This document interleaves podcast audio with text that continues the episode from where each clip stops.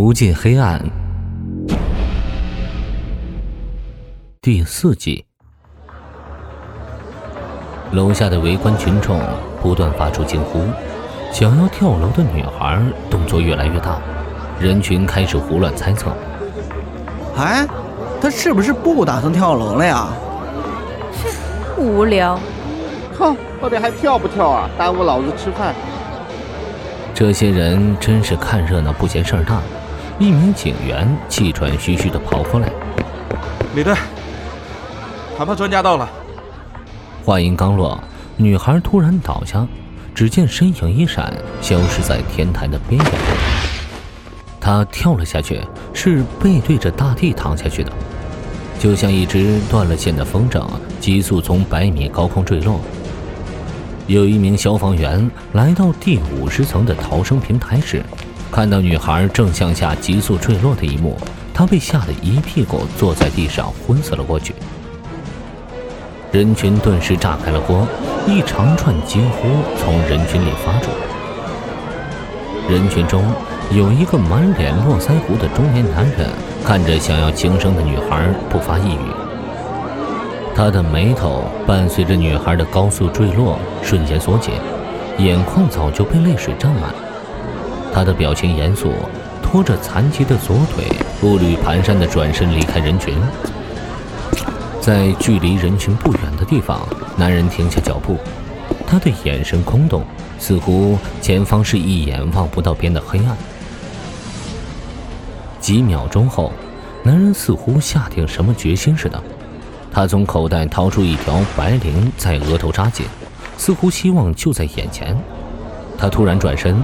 对着背对着自己的围观人群嚎啕大哭起来。中年男人打算把这几年来的痛苦，连同女孩的死一起宣泄出来。向下高速坠落的女孩被突如其来的斜风推到了救援气垫的左方。消防员来不及移动还在充气的巨大气垫，只能眼睁睁地看着女孩砸向坚硬的地面。女孩落地的巨响，居然超过了围观人群的惊呼。他们的惊呼戛然而止，死一样的沉默，似乎一根针落地都能显得非常刺耳。滚烫的热风也像躲避晦气般停止了。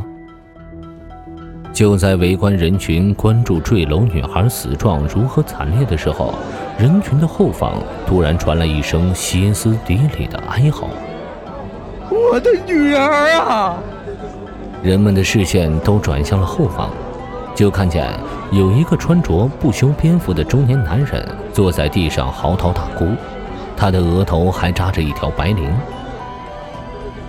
中年男人低着头，双手在腿上一个劲儿的乱拍，数落着跳楼的女孩：“我的女儿啊，你怎么这么惨？你让爸爸我怎么活啊？”女儿，我的心头肉啊！救援好像出现了差错，女孩从国贸大厦顶层坠落，并没有坠落于救援气垫上。就在刚才，我好像听到了有人在哭跳楼轻生的女孩。大家跟着我们的镜头一看究竟。刚才报道的女记者带头钻入人群，让摄影师跟着自己。镜头里满脸络腮胡的中年男人，似乎因为摄像头出现，哭的声音变得更大。他站起来，抓住女记者的手，用力地摇晃。求求你，一定要帮我做主！我女儿的死的好冤啊！女记者一脸狐疑：“这位先生，跳楼的女孩是您的女儿吗？”中年男人继续摇晃着女记者的手：“是我女儿，记者同志，真的，算我求你了，你帮帮我吧，求求你帮帮我吧！”女记者被求得一头雾水：“你想让我们怎么帮？”画面中的男人突然愣住了。他站在那儿一动不动地看向一个方向，画面转向那个方向，并没有什么特别的，只不过接下来的画面中，中年男人的举动让在场的所有人震惊万分。他身体行动能力似乎达到了巅峰，一个箭步冲向了一位背对镜头的男人。他似乎使出了一套擒拿格斗术，把男人给控制住。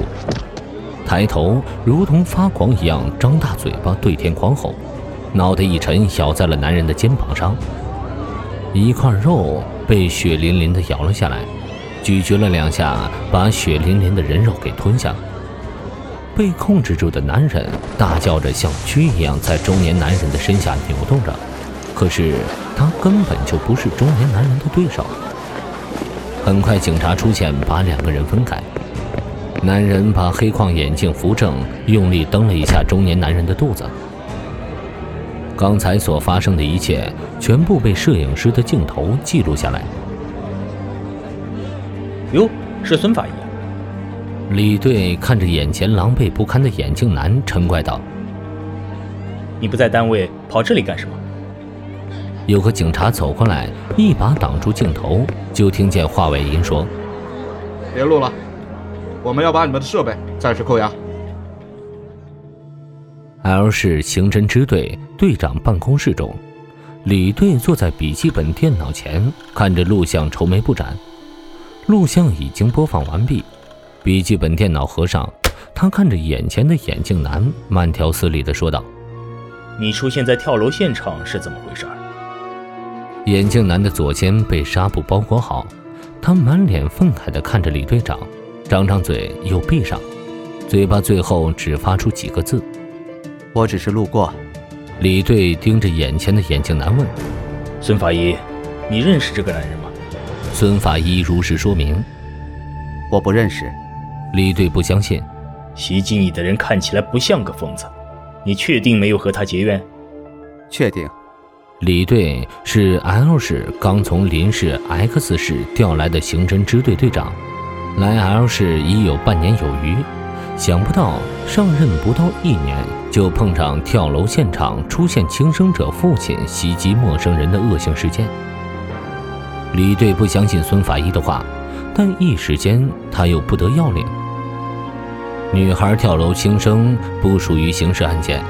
但是，轻生者父亲袭击人却是个刑事案件。凡事有因必有果。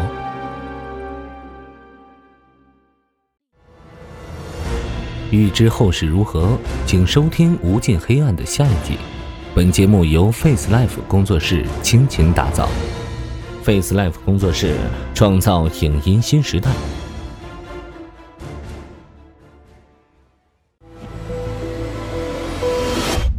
无尽黑暗。